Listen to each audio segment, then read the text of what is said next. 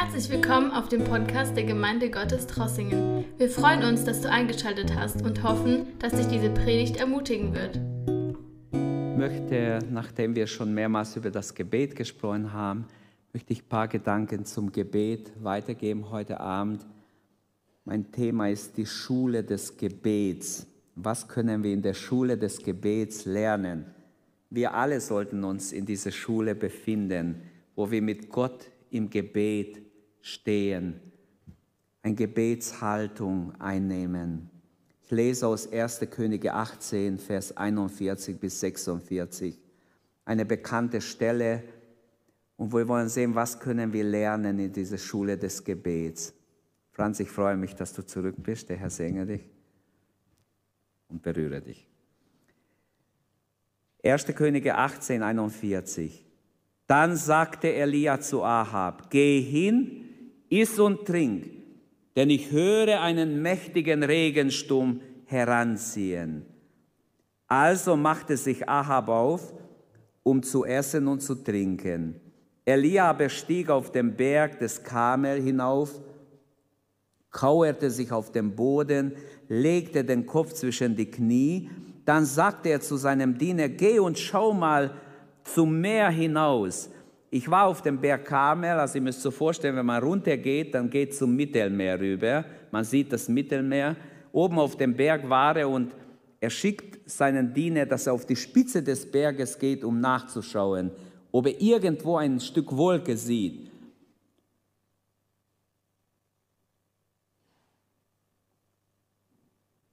Und dann heißt es weiter, ich sehe nichts. Gar nichts ist da. Die Sonne scheint, seine Hitze, überhaupt nichts. Wenn im Urtext steht gar nichts, dann ist gar nichts. Elia sagte ihm, geh noch einmal hin. Und siebenmal wiederholt sich diese Bitte, bitte geh noch einmal. Ah ja, denkst es bringt was? Ja, geh noch einmal. Dann geht er noch einmal.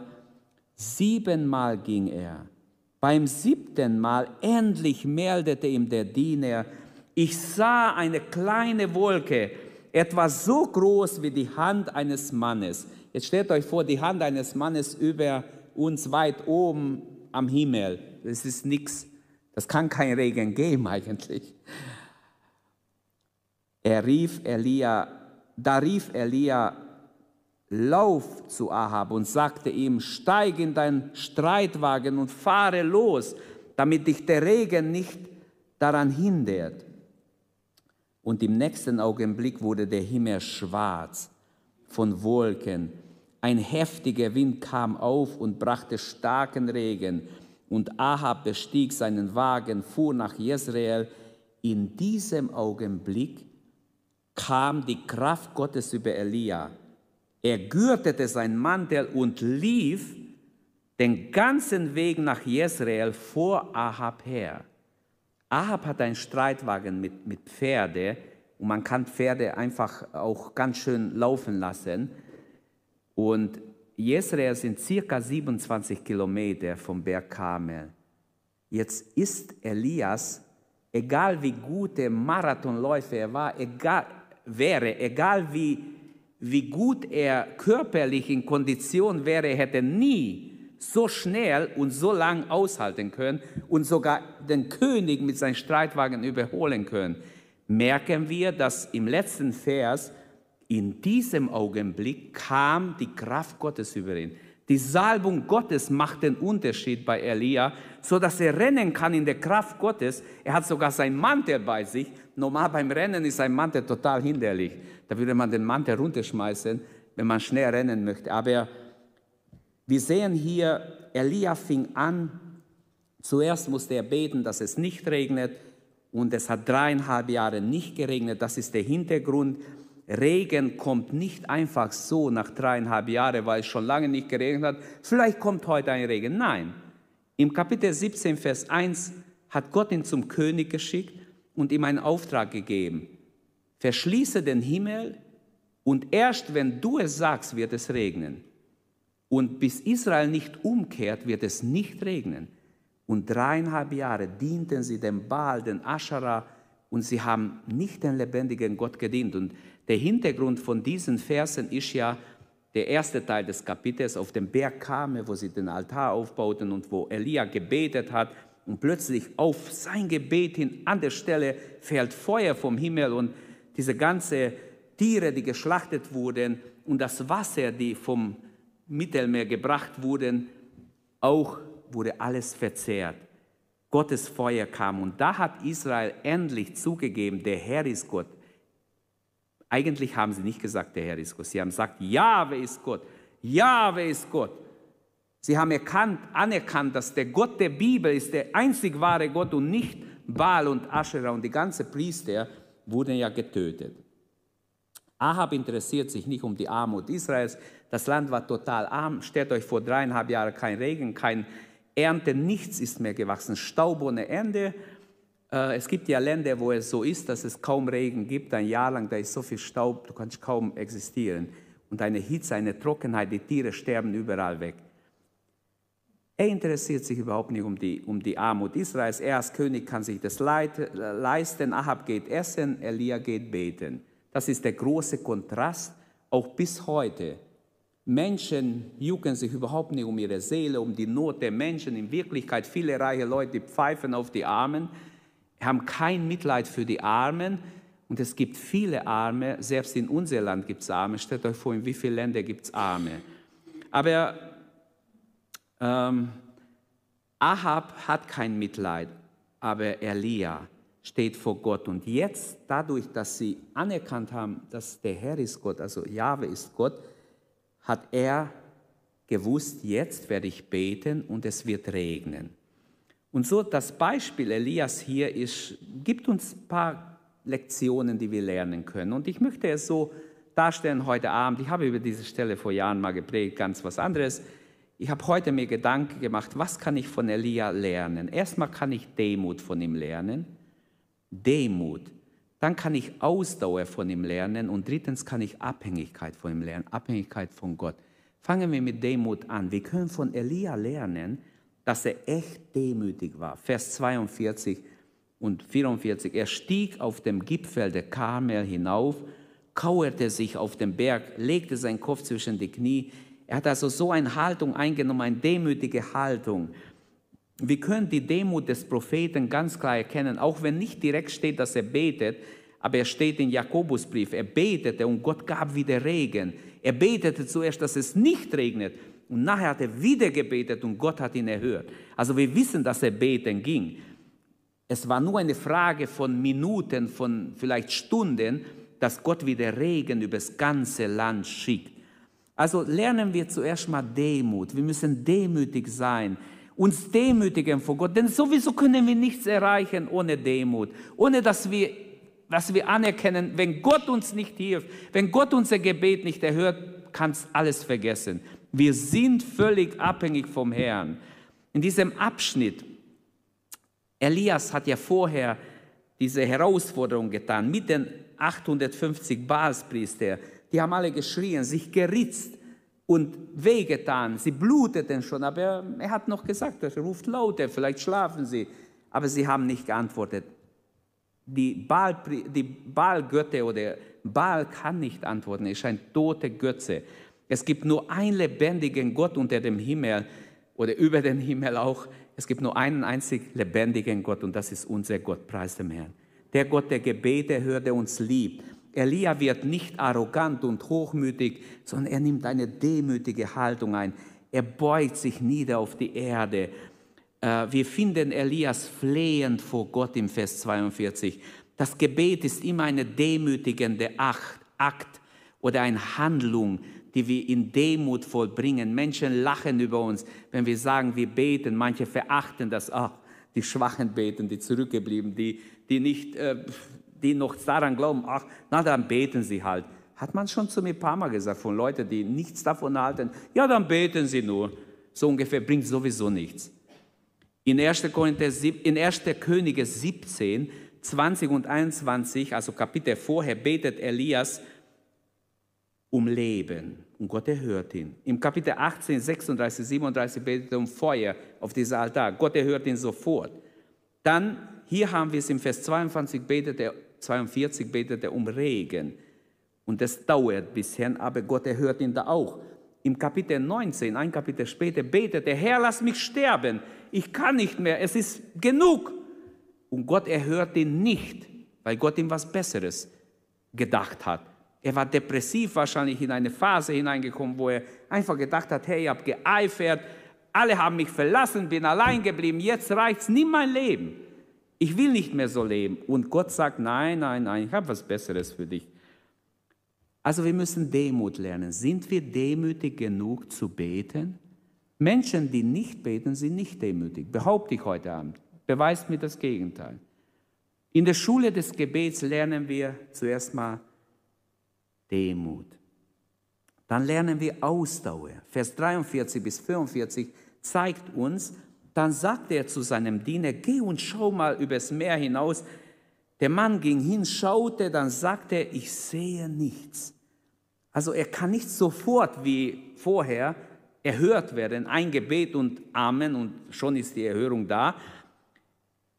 Sechsmal kommt der Diener mit der Meldung, nichts sei da, ich sehe nichts, nur Sonne. Ich sehe keine einzige Wolke. Nichts, gar nichts. Und wie oft beten wir und, und wir sehen gar nichts. Du siehst in dein Leben gar nichts, kein Zeichen, kein Wunder, keine Heilung, keine Veränderung, gar nichts. Und Geschwister, ich habe gebetet heute Abend. Ich möchte Gott herausfordern. Ich möchte Gott herausfordern, euch auch. Ich hoffe, wir lernen alle etwas. Wir müssen verstehen, wenn die Salbung Gottes nicht kommt, wenn Gott uns nicht erhört, wird auch nie was geschehen. Gar nichts ohne Gott. Nur mit Gott werden Dinge geschehen. Gute Dinge kommen immer von oben herab, vom Vater des Lichts.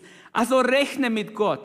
Ich habe heute in einem Buch gelesen, eine Biografie gelesen von einer Frau, die David Wilkerson schrieb über diese Frau, dass als er in New York diese so eine Art Anstalt gegründet hat für Drogenabhängige, da war er noch jung, hat er eine Frau kennengelernt, die Gott wunderbar benutzt hat. Aber diese Frau konnte nichts machen, bis die Salbung Gottes nicht über sie kam. Und David Wilkerson schreibt, ich war mit ihr öfters zusammen und sie hat gefleht und geweint vor Gott. Herr, wenn du mich nicht berührst, kann ich nichts meinen. Herr, wo ist deine Salbung? Gib mir deine Salbung, Herr. Und manchmal hat er es gesehen und miterlebt, die Salbung Gottes kam über diese Frau, die Kranken wurden geheilt, Besessene wurden befreit. Sie war so unter der Salbung Gottes, sie tat Dinge, wo selbst David Wirkes, und den die meisten kennen wahrscheinlich, ein, er lebt nicht mehr seit ein paar Jahren beim Herrn, aber er war ein gesalbter Mann Gottes. Ich habe ihn auch persönlich kennengelernt. David Wirkes und sagt, es war nicht mehr menschlich nachzuvollziehen, was Gott durch diese Frau tat. In New York allerlei kaputte Menschen, gebundene Menschen wurden sofort frei. So, die Salbung Gottes kommt über sie, eine einfache Frau, und sie betet für Kranke, für alle mögliche, egal was die Menschen hatten, egal wie unheilbar ihre Krankheit war. David Wegerson sagt, wir waren mit offenem Mund, offen Augen, wir haben alle nur geweint und haben nur geschaut, was Gott tut. Ausdauer. Bei Elia sehe ich Ausdauer. Ich muss lernen, durchzuhalten, dabei zu bleiben, im Gebet zu bleiben. Dennoch bleibt er am Beten. Fünfte Mal, sechstes Mal. Es kann doch nicht sein. Schon immer noch nichts. Schon sechsmal kommst du mit der gleichen Nachricht.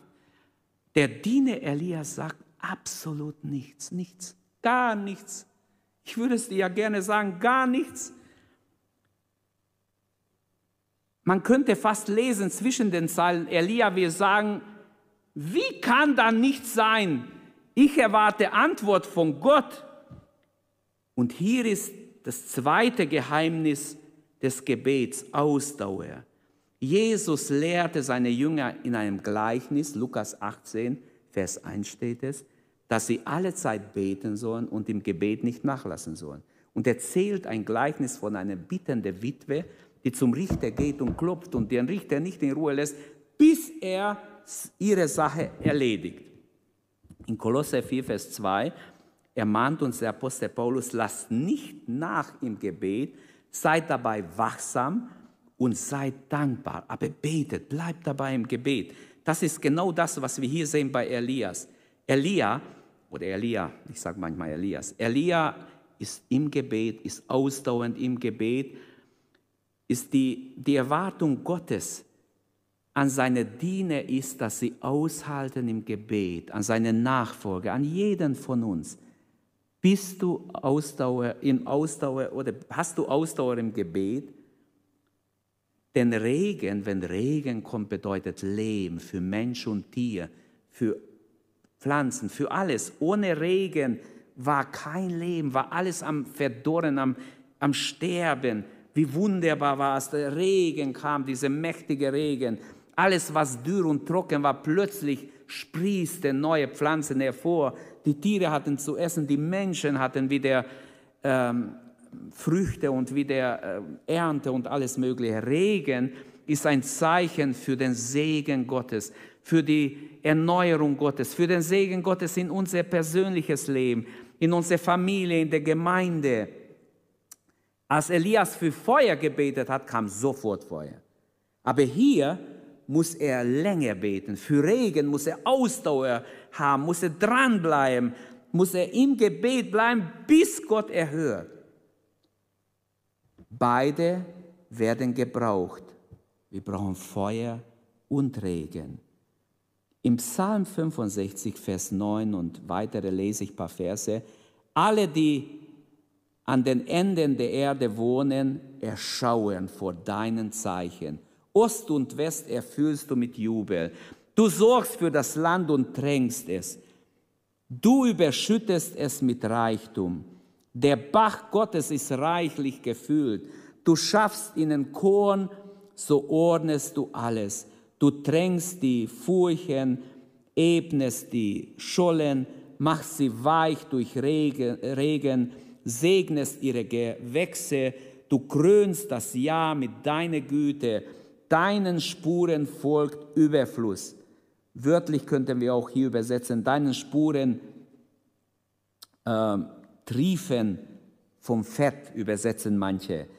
In der Steppe prangen die Auen, die Höhen umgürten sich mit Jubel, die Weiden schmücken sich mit Herden, die Täler hüllen sich in Korn, sie jauchzen und singen. Ich finde es so eine wunderbare Beschreibung, wenn Gott regnen lässt nach einer dürre Zeit.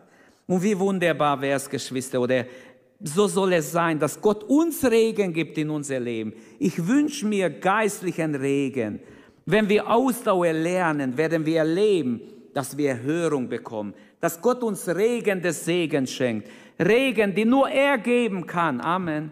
Die nur er geben kann und die wir alle brauchen. Jeder von uns braucht göttlichen Regen oder Regen vom Herrn.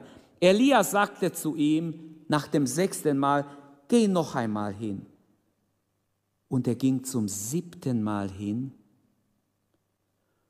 Und er kommt zurück man könnte auch sagen, wieso schickt er ihn zum siebten Mal? Ist er ungeduldig? Spielt er mit seinem Diener? Oder könnte es sein, dass Elia damit sagen möchte, geh nochmals hin, zum siebten Mal, denn ich glaube der Verheißung Gottes mehr als dem, was ich sehe und höre. Wie wäre es, wenn wir nicht nur so menschlich wären in unser Gottvertrauen, sondern Gott alles zutrauen? Sollte Gott etwas unmöglich sein, steht mehrmals in der Bibel. Immer wieder wird gefragt, ist dem Allmächtigen etwas unmöglich? Paulus predigt in Athen und die glauben nicht an die Auferstehung. Und plötzlich fragt er, wieso, wieso sollte Gott die Toten nicht auferwecken? Wieso kann Gott die Toten nicht? Gott kann die Toten auferwecken. Gott kann alles. Er, ihm ist nichts unmöglich. Und vom siebten Gang als er das siebte Mal hingegangen ist und zurückkehrt, kommt der Diener mit einer frohen Botschaft. Er sagt, eine kleine Wolke geht auf, nur wie die Hand eines Mannes, ganz klein. Wahrscheinlich wollte er sagen, viel Hoffnung kannst du nicht haben. Es ist sehr klein, ganz klein. Eine kleine Wolke ist zu sehen. Dieses Wölklein hat trotzdem eine gute Nachricht für uns alle. wenn wir beten und Ausdauer haben, wenn wir im Gebet bleiben, werden wir Erhörung bekommen. Amen, Erhörung. Du wirst Erhörung bekommen. Ich brauche Erhörung. Wenn ihr Erhörung braucht, lasst uns dranbleiben, lasst uns Demut und Ausdauer lernen, dann werden wir Erhörung bekommen. Elia sagt, geh hin und zum siebten Mal bekommt er diese gute Nachricht.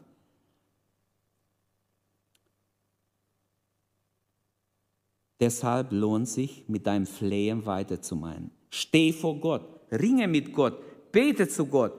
Hat nicht Josua, es heißt in Josua 7, Vers 6, und Josua blieb bis zum Abend auf sein Angesicht liegen vor dem Herrn. Mein lieber Mann, das war Arbeit, stundenlang vor Gott zu flehen, Fürbitte zu tun für Israel, bis Gott ihm Antwort gibt. Erst da kam die Antwort und die war gar nicht so schön. Aber die kam. Mussten nicht die Jünger am Pfingsten warten, bis der Heilige Geist kam. Wenn sie am achten Tag rausgegangen wären oder am siebten Tag, hätten ja sagen können, siebter Tag ist ein göttlicher Tag. Es ist der Zahl der Vollkommenheit. Warum sollen wir zehn Tage warten? Aber sie warteten, bis sie erfüllt wurden im Heiligen Geist.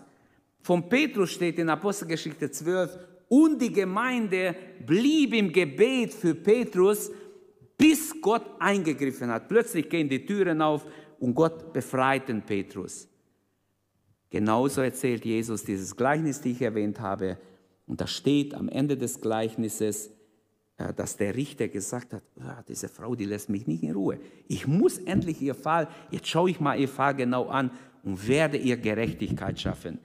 Und wie viel mehr, wenn sogar der ungerechte Richter so denkt, so redet, wie viel mehr wird Gott seine Auserwählten erhören, die Tag und Nacht zu ihm rufen.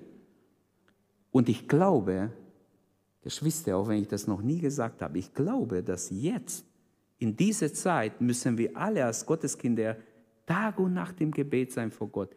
Wenn ich Nacht aufstehe, ich strecke meine Hand aus und bete. Echt? Mit letzter Kraft. Äh, wir müssen beten.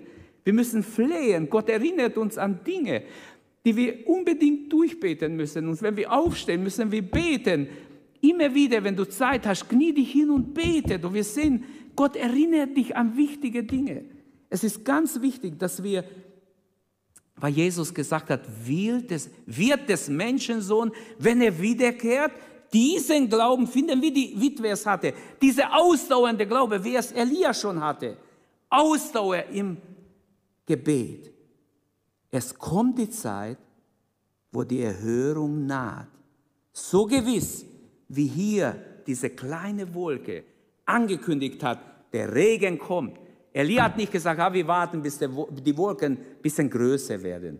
Dann werde ich dem König sagen, er kann jetzt losfahren. Nein, sofort hat er gerufen, Ahab, spanne deine Pferde, spring auf deinen Wagen und ab, so schnell du kannst, denn der Regen wird kommen, bald wird es regnen, du kannst wahrscheinlich nicht mehr mit deiner Kutsche weiterfahren. So wird es regnen. Mein lieber Mann, war da nicht Glaube? War da nicht Ermutigung? Durch diese kleine Wolke wird der Mann Gottes dermaßen ermutigt, dass er sofort dem König das sagen kann. Von Abraham steht, er glaubte der Verheißung. Wo noch nichts da war, nichts zu sehen war, er glaubte der Verheißung. Und Gott hat diesen Glauben also nicht auf das Sichtbare, sondern er schaute auf das, was verheißen war. Da war nichts zu sehen. Elia stand vor Gott und wartete auf Gott. Und jetzt hat Gott gehandelt. Jetzt war die Stunde gekommen. Lass mich schnell kurz noch erwähnen, ein drittes, was wir lernen sollen im Gebet, in der Schule des Gebets, Abhängigkeit von Gott.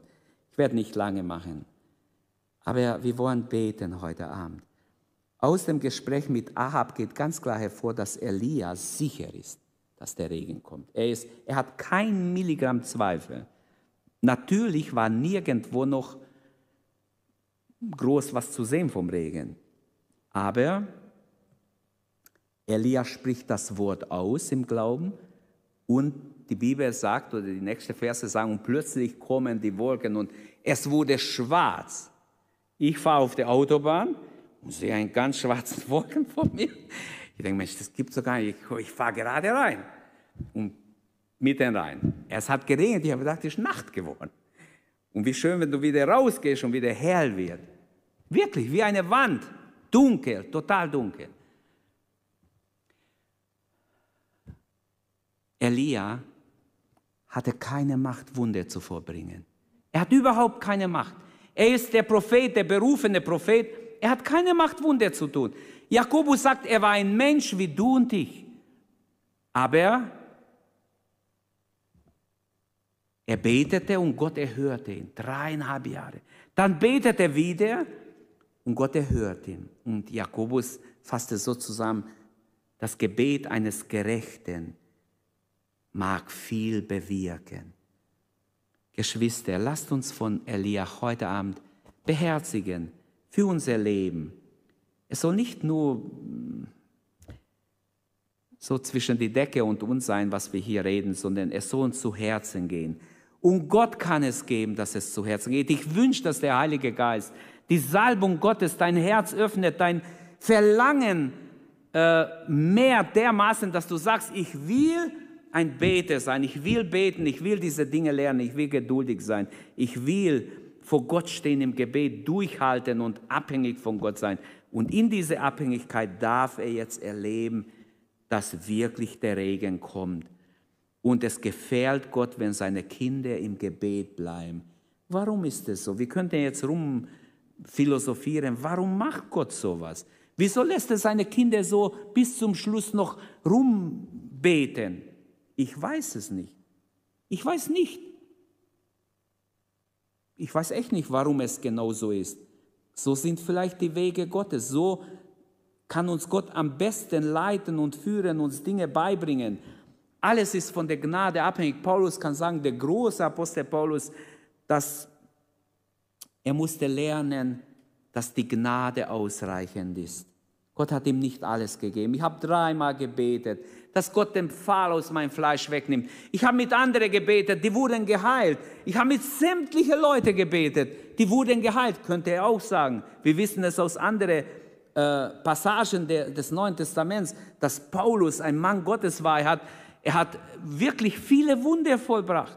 Zeichen und Wunder begleiten seinen Dienst. Er betet für sich selbst und muss mit dieser Behinderung oder Krankheit leben, sein ganzes Leben. Gott hat gesagt, lass dir an meine Gnade genügen, denn meine Kraft ist in den Schwachen mächtig. Das heißt, Paulus war schwach. Er war nicht so stark, wie wir denken. Elia war schwach. Er ist völlig abhängig von Gott. Ein Mensch wie du und ich. Die Kraft des Herrn kommt aber über Elia. Und damit schließe ich Vers 46. In diesem Augenblick, es hat nicht fünf Jahre gedauert, nicht drei Monate, nicht eine Stunde, sondern in einem Augenblick kam die Salbung Gottes über Elia und er kann Übernatürliches tun. Er fängt an zu rennen, wie kein Marathonläufer je gerannt ist. Renn mal 27 Kilometer schneller wie die Pferde. Das will ich sehen, das müsst ihr mir zeigen, wer Herr Weltrekord das brechen würde. In diesem Augenblick kam die Hand Gottes oder die Kraft Gottes über Elia und der König war schon vor ihm losgefahren, aber er überholt den König. Man könnte ja sagen, ja, er wusste einen kürzeren Weg. Das steht nicht im Text. Im Text steht, dass die Kraft Gottes über ihn kam, nicht über die Pferde des Königs. Die konnten sowieso von Natur rennen wahrscheinlich gut, aber er hat wahrscheinlich die beste Pferde, die es noch gab, gehabt. Und er ist schneller oder vor dem König in Jezreel. Zu Fuß. Er hat kein Bike, Elektrobike oder Moped oder sonst was. Auch kein Auto, kein Flugzeug.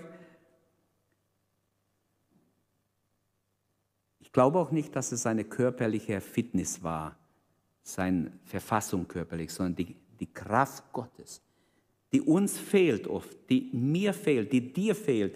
Und beten wir heute Abend, oh Heiliger Geist, erfülle mich. Die Salbung befähigt uns, die Salbung allein gibt uns oder macht den Unterschied auch in unser Leben. Es gibt so ein altes Lied. Heilige Salbung, bleibe auf mir ruhen, göttlicher Tröster, leite all mein Tun. Danke. Wie wunderbar, wie wunderbar. Möge die Salbung Gottes uns wirklich berühren. Ich fasse zusammen, Gott ruft uns in die Schule des Gebets. Ich habe wirklich so empfunden, dass ich habe verschiedene Texte für heute Abend gehabt. Das ist dran. Gott ruft dich und mich in die Schule des Gebets.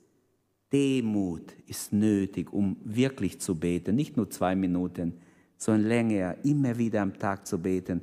Da ist Demut nötig, die können wir hier lernen von Elias. Dann ist Ausdauer, dranbleiben, auch wenn das heißt nichts, immer noch keine Hörung, immer noch keine Heilung, immer noch keine Veränderung. Trotzdem Ausdauer haben, Abhängigkeit von Gott. Vers 44. Lasst uns Männer und Frauen des Gebets sein. Amen. Wir alle können, und das ist die Berufung Gottes heute Abend. Gott ruft dich und mich, Männer und Frauen des Gebets zu sein. Lasst uns Diener Gottes sein, durch die Gott seine Verheißung erfüllen kann. Wenn Menschen beten, wird Gott tun, was er verheißen hat. Und lasst uns die Gnade nicht versäumen. Man kann auch warten und andere beten lassen. Ich habe auch schon mit Leuten geredet, oh, meine Eltern beten schon, die beten auch für mich. Das ist eine leichtfertige Einstellung. Die Gnade wird auf diese Weise aufgeschoben und es kann zu spät sein. Lasst uns deshalb jetzt ins Gebet gehen.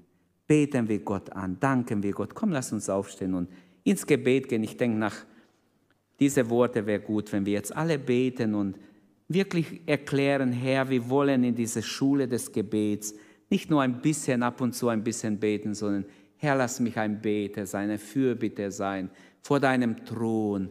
Das, was dran ist, lass uns beten. Viele Menschen leiden im Moment. In der ganzen Welt gibt es viele, viele Nöte. Uns geht es vielleicht besser und trotzdem, Gott will uns vorbereiten in diese Endzeit, dass wir in seinem Willen sind, dass sein Wille geschehen kann, dass die Salbung uns leiten kann, uns lehren kann, uns befähigen kann, das zu tun, was nötig ist. Halleluja. Herr, wir beten dich an und danken dir. Danke, dass du unsere Predigt angehört hast. Wenn dich die Botschaft angesprochen hat, dann teile sie gerne mit deinen Freunden und Bekannten dass auch sie diese Predigt hören können. Wir wünschen dir Gottes Segen.